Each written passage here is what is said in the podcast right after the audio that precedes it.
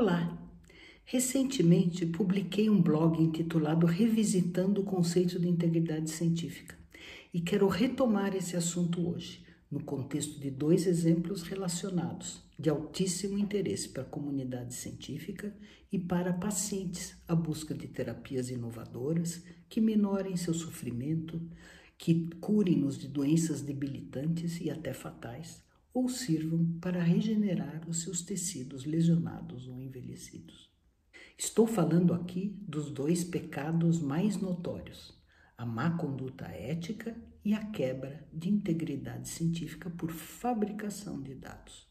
por dois pesquisadores renomados, uma japonesa, Arumi Obokata, que alegou ter desenvolvido um método revolucionário de produzir células-tronco usando banhos ácidos ou força mecânica.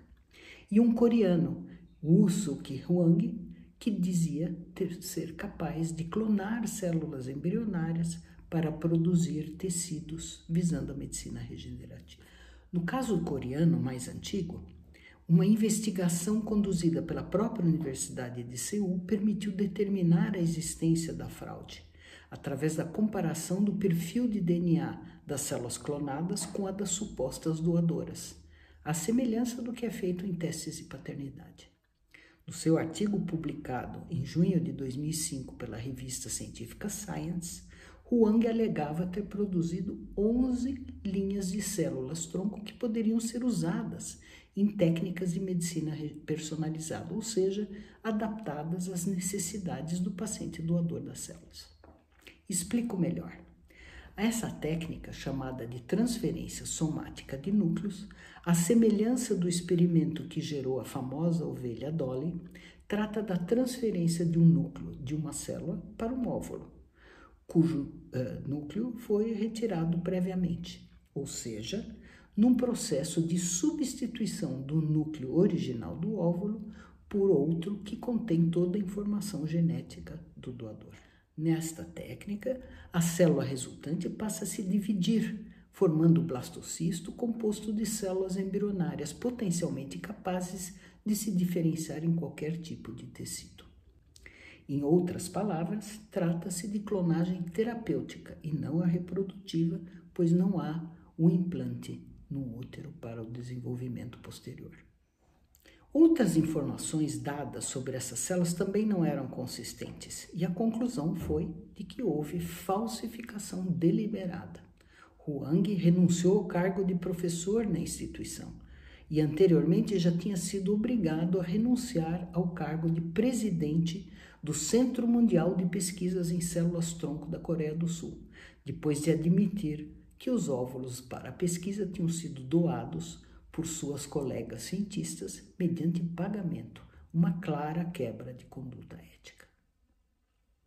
A Justiça da Coreia do Sul condenou a uma pena de prisão de dois anos, que ao final ele nem teve que cumprir.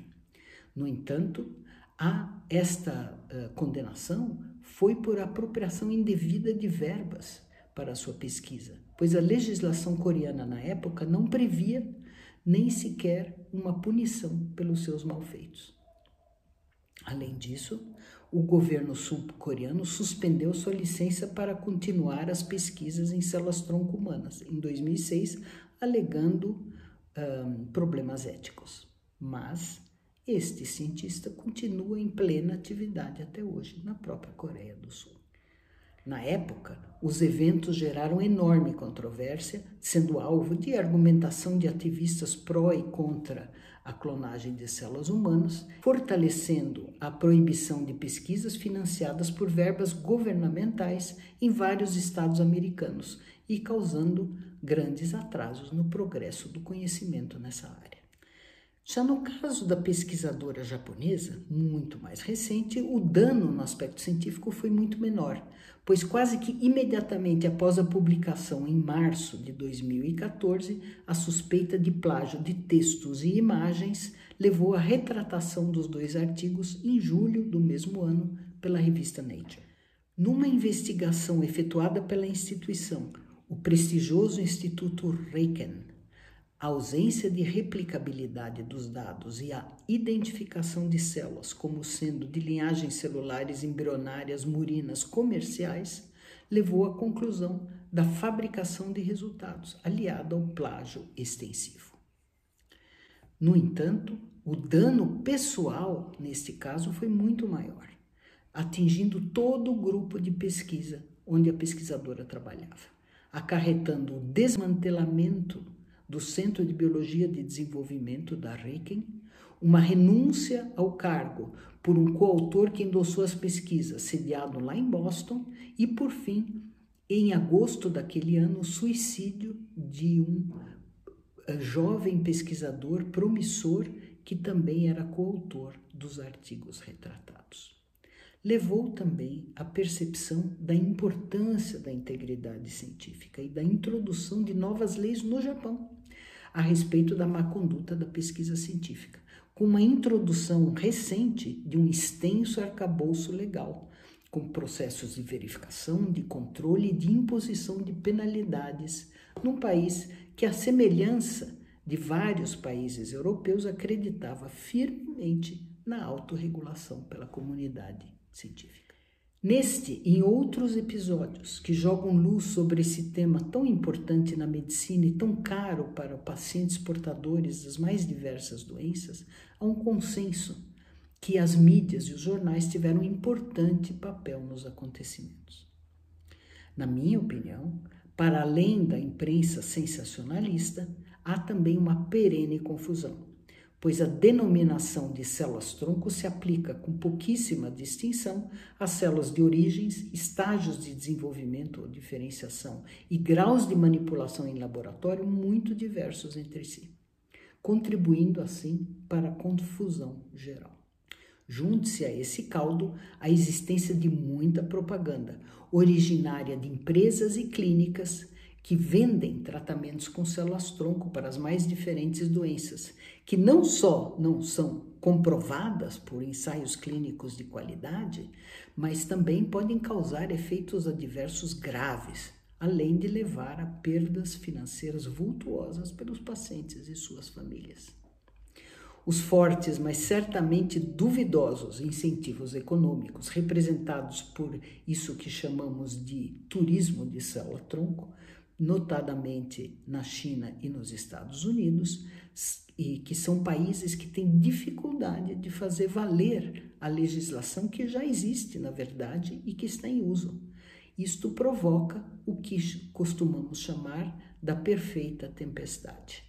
de desinformação e perda de confiança na pesquisa e no progresso científico. Em resumo, a má conduta na pesquisa científica resulta muitas vezes em consequências graves, com enorme desperdício de recursos financeiros e intelectuais pela comunidade científica, opções por políticas públicas equivocadas e a deterioração da credibilidade da ciência perante as próprias sociedades. Como já comentado no blog indicado acima, vivemos continuamente os efeitos da falta de confiança na ciência, que levam a mortes desnecessárias pela pandemia de Covid-19, pelas mudanças climáticas, pelo uso do tabaco e dos opioides, pela recusa aos alimentos geneticamente modificados. A melhor forma de combater essas mazelas é a prática responsável da ciência que inclui, além da governança no próprio ato de fazer pesquisa, a participação dos stakeholders, que são os interessados institucionais, empresariais, públicos e comunitários, e a comunicação honesta e transparente. Inclui também um permanente esforço na formação de recursos humanos de excelência, da colaboração com justiça e equidade e da discussão aberta e inclusiva na fronteira do conhecimento. Que desafio!